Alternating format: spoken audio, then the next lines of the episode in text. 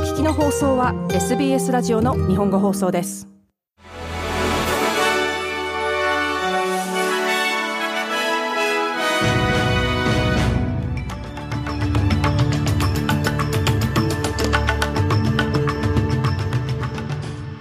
9月13日水曜日 SBS 日本語放送ニュースフラッシュをシドニーから大場恵美がお届けします。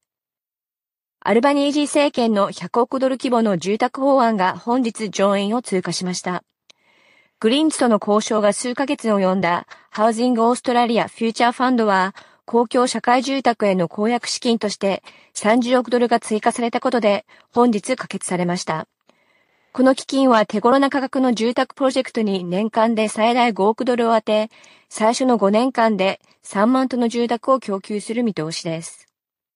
国防と退役軍人の自殺に関するロイヤルコミッションのニック・カルダス委員が13日、ナショナルプレスクラブで約26ヶ月のような調査結果を発表しました。カルダス委員はオーストラリアはあまりにも長い間、退役軍人を失望させてきたと述べました。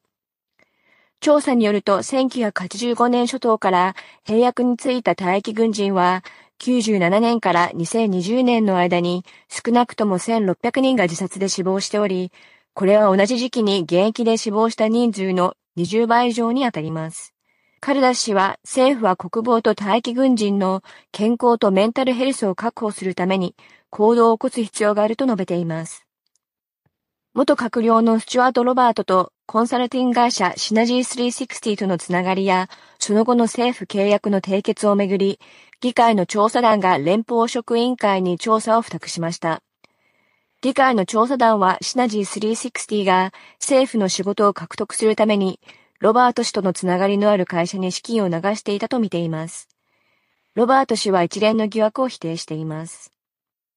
新型コロナパンデミック時にカンタス航空が経費削減のため国内の地上業務を外部委託し1600人以上の従業員を解雇したことについて13日水曜日高等裁判所が違法であったと判決を下しました。高等裁判所はバゲージハンドラーや清掃員などの地上業務の外務委託は違法とした連邦裁判所の2つの判決を支持、カンタス航空は控訴を棄却されました。この判決を受け、運輸労働のマイケル・ケイン氏は、カンタス航空の役員に対する制裁を求めています。連邦政府がタバコ産業の大幅な改革を発表しました。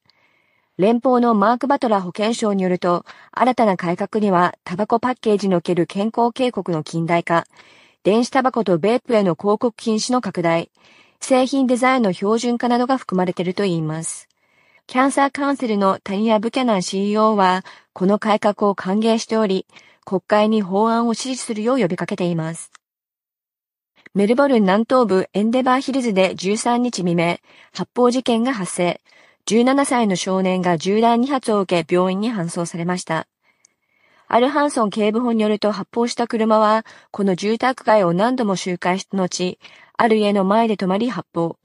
警察は標的を絞ったターゲテッドアタックとしていますが、当時家にいた人は標的ではなかったと発表しています。なお少年の容体は安定しているとのことです。以上9月13日のニュースフラッシュでした。なおさらに毎日のニュースを気になりたい方は、SBS 日本語放送ポッドキャストをフォローするか、sbs.com.au スラッシュジャパニーズをご覧ください。